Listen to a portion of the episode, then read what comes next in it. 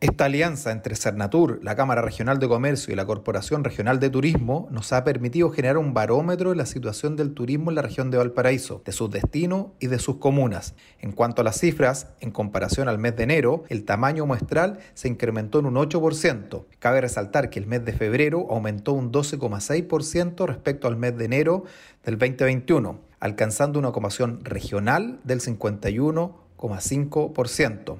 Este estudio se realizará periódicamente para entregar al ecosistema turístico cifras duras de la ocupación en alojamientos y la tarifa promedio en la región de Valparaíso.